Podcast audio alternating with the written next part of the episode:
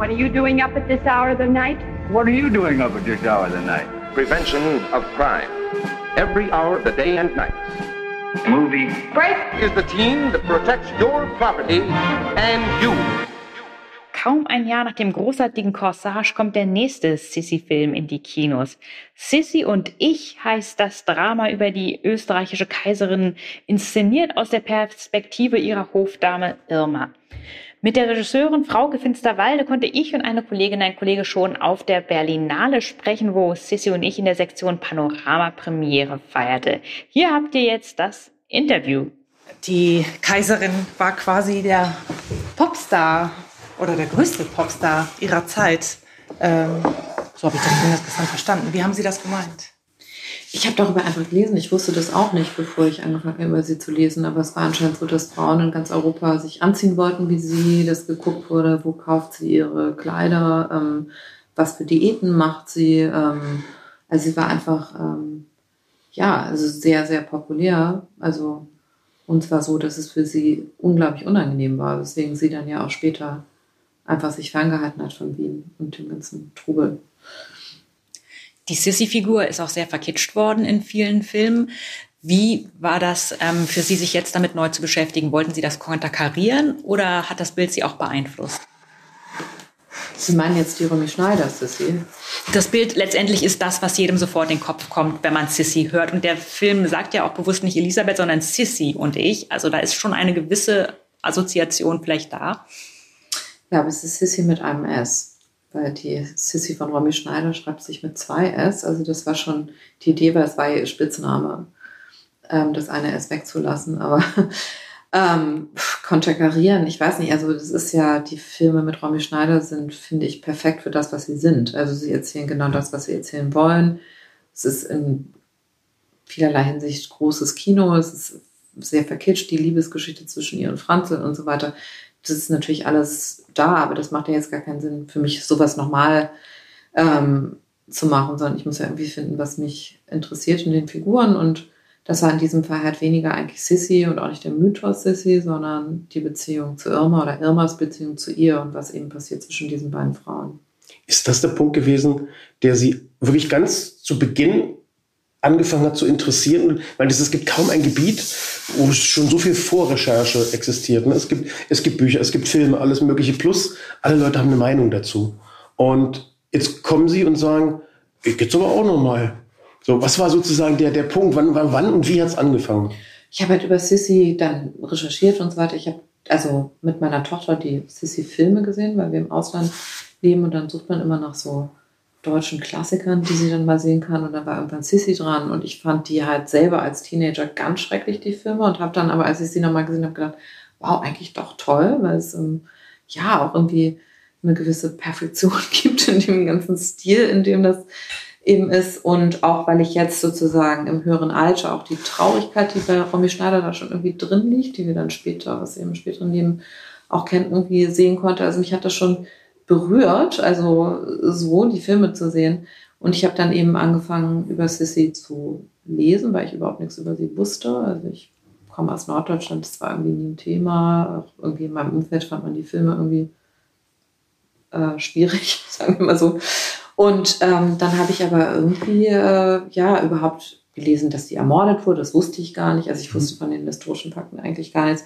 Aber es war auch ganz klar, dass ich kein Biopic über sie machen will oder dass sie mich nicht genug interessiert, um sie sozusagen in den Vordergrund von einem Film zu stellen, sondern dass mich viel mehr interessiert hat, was eben passiert mit, in diesem Fall Irma, die in den Bann von dieser Frau gerät und, und äh, ja, sich eigentlich so ein bisschen verliert in der Geschichte und äh, sich aber auch durch das Zusammentreffen mit Sissi befreit von, also ich finde das auch als eine Befreiungsgeschichte Irmas das Ganze. Und genau, und das, äh, das hat mich halt interessiert daran und deswegen, ja. Das reicht als Grund, glaube ich, aus. Wie nah an der Realität ist diese Figur der Irma? War es da möglich, umfangreiches Recherchematerial auch über sie persönlich zu finden? Sie tritt ja quasi in den Film, wenn sie in Sissys Leben tritt und verlässt den Film auch wieder mit dem Tod dieser Figur. Wir haben also niemals, wer war sie und wer ist sie ohne diese Sissy-Person?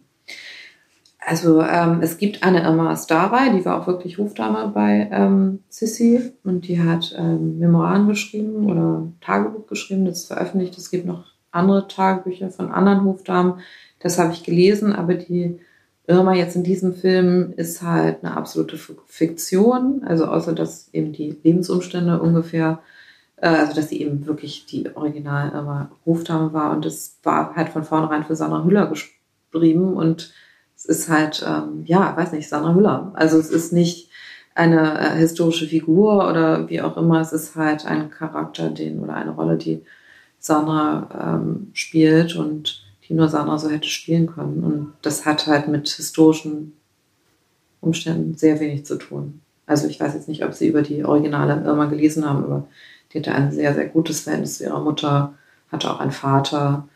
Ähm, ja, war nicht unter dem Leidensdruck, unter dem Irma ist in diesem Film. Ähm, ja, Möchtest du ein bisschen darüber sprechen, wie Sie die Figur mit Hüller zusammen entwickelt haben? Wer hatte da mehr Einfluss auf die Figur? Also ich, war halt so geschrieben und ich habe Sandra das Drehbuch geschickt und ich wusste halt, ich kann den Film überhaupt nicht machen, wenn sie die Rolle nicht annimmt, weil es war für sie geschrieben. Das war jetzt sehr unmöglich gewesen, jemand anderes zu besetzen dafür. Und dann hat sie gesagt, da hat sie mich angerufen und hat gesagt, endlich darf ich mal ein Kind spielen. Hat sich wahnsinnig gefreut. Und dann wusste ich, okay, sie versteht es, worum es geht. Und weil ja auch die beiden miteinander gibt es eine große Kindlichkeit, was dann glaube ich, auch als die beiden den fertigen Film dann zum ersten Mal gesehen haben, auch verstört war, weil die sind ja Frauen im Körper, in dem sie sind und benehmen sich aber in dem Film ganz oft wirklich, äh, ja, wie so 13-Jährige oder 12-Jährige oder noch kleiner, ähm, sowohl in der Art und Weise, wie sie miteinander Spaß haben, aber auch in den Konfliktsituationen hat das was sehr, sehr Kindliches. Also sie sind die Luft anhält, wenn ihr was nicht passt und Irma, die dann so weggeht und sagt, du blöde Kuh und so. Es ist ja sehr kindlich einfach. Ne? Und ähm, das hat ähm, Sandra sofort verstanden und ist dann da einfach so, hat sich dem dann halt einem ausgesetzt, was die Irma da halt machen muss in dem Film und hat das, äh, glaube ich, hat einfach äh, sich darauf eingelassen. So wie Irma das nicht vorauszudenken, sondern dass ihr das so passiert halt. Ne? Ja also es ist, es ist ja auch im Drehbuch so, ne? Sissy gibt halt immer vor und immer folgt. So, das ist schon mal, verhindert ja schon mal, dass dann einer so durch die Decke geht. Also es ist irgendwie ganz gut so, glaube ich, gebaut, dass es nicht so passiert. Und ich glaube, ähm, was wirklich ausschlaggebend war, ist, dass beide einander als Schauspielerinnen unglaublich verehren, sich nicht kannten vorher und zum ersten Mal die Gelegenheit hatten, zusammen zu arbeiten, irrsinnig neugierig waren aufeinander. Und das hat eben diese Beziehung der beiden auch befruchtet. Ich finde, das merkt man auch im Film. Das ist jetzt nicht einfach so beschrieben ist im, Dreh, im Drehbuch, dass da es eine Faszination gibt, sondern dass das wirklich auch irgendwo besteht bei den beiden. Und ja, ich glaube, die haben einen ziemlich interessanten Ritt durchgemacht mit dem Film. Also so wie Irma und Sissy auch. Und ich, die beiden sind jetzt, glaube ich, echt eng befreundet nach dem Film in der Beziehung der beiden Frauen schwingt auch immer wieder was Romantisches mit, gerade in den Szenen, in denen sie zum Beispiel sich gemeinsam im Bett verkriechen. Das wird aber nie bestätigt. Wir haben keinen queeren, expliziten Kontext. Gab es den Gedanken, das zu machen? Ich kenne Leute, die sagen würden, das ist queer Baiting. Und ich bin nicht unbedingt einer anderen Meinung. Ähm, naja, also ich, mir war das ein großes Anliegen, weil ich eine Tochter habe, die ähm, wesentlich jünger ist als ich, ähm, wo eigentlich die sexuelle Ausrichtung keine Rolle mehr spielt. Also ähm, wo irgendwie alles ausprobiert wird und so und es wird, gibt keine Verurteilung des Ganzen. Und mir war es einfach wichtig, dass man Sachen benennt in dem Film, ohne sie zu benennen. Weil ich finde es manchmal, also ich weiß das auch von meiner Tochter, dass dieses sich festlegen auf eins auch ein irrsinniger Druck ist, den zum Glück diese junge Generation nicht mehr hat, sondern die dürfen halt Verschiedenstes ausprobieren und das war mir halt irgendwie wichtig. Aber ich weiß jetzt nicht, was Sie damit meinen. Mehr der Gedanke, ob man sagt, man, also Queerbaiting ist das Konzept, dass man einmal dem das heterosexuelle Publikum nicht verunsichert durch die reelle Darstellung von queeren Charakteren, dass man aber gleichzeitig einem queeren Publikum suggeriert, dass diese Charaktere so sein könnten, wenn man es sich vorstellt. Also quasi beiden gibt, was sie wollen. Aber die Frage wurde ja schon beantwortet. Also ich kann nur einfach sagen, dass ich zum Beispiel, ich bin äh, mit einem Mann verheiratet, aber ich finde zum Beispiel Frauen äh, wesentlich attraktiver als Männer zum Beispiel jetzt. Also so, ja. Also deswegen, ich würde mich jetzt nicht festlegen auf solche Sachen und ich will auch gar nicht suggerieren. Also ich habe eher äh, das Gefühl, dass es auch was Befreiendes hat, dass man es nicht festlegt. Ich habe im Presseheft gelesen, dass äh, bei Ihnen eben die Figurenzeichnung, dass es nicht gut und böse gibt, sondern eben auch ein Dazwischen auch beeinflusst ist vom Werk von Miyazaki, Hayao Miyazaki. Möchten Sie ein bisschen mehr dazu erzählen, der ja auch äh, West und Ost zum Beispiel vermischt, amalgamiert in seinen Filmen. Und Sie haben ja auch eigentlich Osteuropa, Westeuropa amalgamiert ne? in der Story.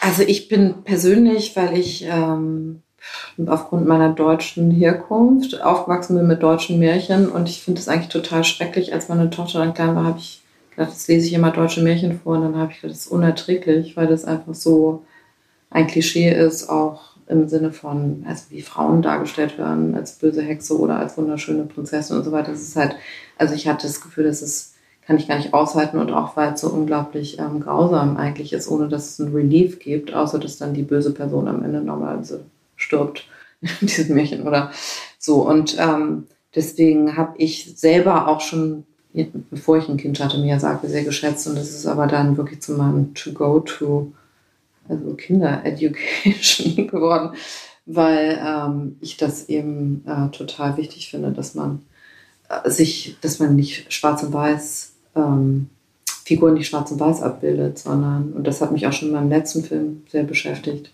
sondern dass eben diese Eigenschaften alle nebeneinander bestehen können. Und deswegen, ich meine, es ist auch, äh, ich hatte jetzt gerade jemanden hier sitzen, der meinte, Sissy wäre halt so ein, äh, ich sage jetzt das Wort nicht, aber äh, ein nicht so schönes Wort und das äh, finde ich halt unglaublich bewertend, weil ich finde, natürlich ist sie nicht immer äh, nett oder wie auch immer, aber sie hat auch was unglaublich Faszinierendes und Mitreißendes. Genauso entwickelt Irma ja auch dunkle Seiten in dem Film und verrät ja auch Sissy. Ähm, ähm, an einem Punkt im Film. Und das finde ich halt wichtig, um überhaupt Figuren folgen zu können in Filmen, dass es nicht so eindeutig ist. Sie haben auch Songs äh, ganz bewusst, glaube ich, am Anfang gesetzt, bevor Sie das Drehbuch äh, gemeinsam mit Ihrem Mann dazu geschrieben haben. Ähm, mir ist ein Song sofort aufgefallen, weil er mir als ukrainisches Weihnachtslied aufgefallen ist, das ja dann, wenn man es nicht weiß, es ja zu Weihnachten Geburtstag, kurz vor Weihnachten gespielt wird im Film. War das reiner Zufall mit der Ukraine oder wie, wie ist der dazu gekommen? Ähm, also ich kannte das ukrainische Lied nicht.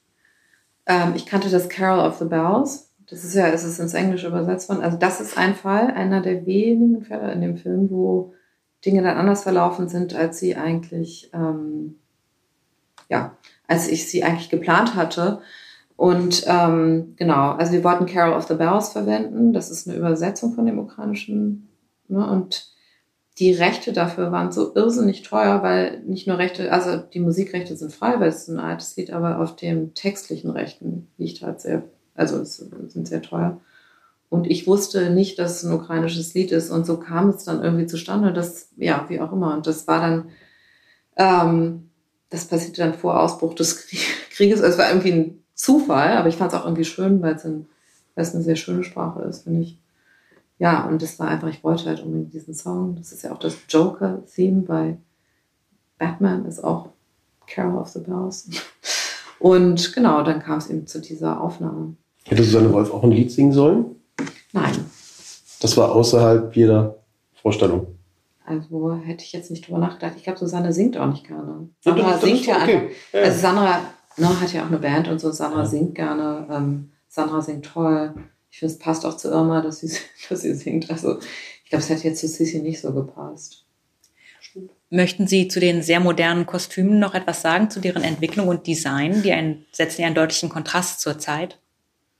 Ähm, ja, genau. Also ich habe jetzt so ein großes Kos äh, Problem mit den Kleidern des 19. Jahrhunderts, was dann eigentlich Frauen anhaben. Ich finde es halt erstmal für mich ästhetisch nicht so interessant, aber ich finde es auch irgendwie, dass man dann einer Frau wie Susanne Wolf auch nicht glaubt, dass sie ähm, reitet und so weiter in diesen Kleidern, was ja oft in historischen Filmen so ist, dass dann Frauen in so riesenlangen Röcken reiten und so weiter.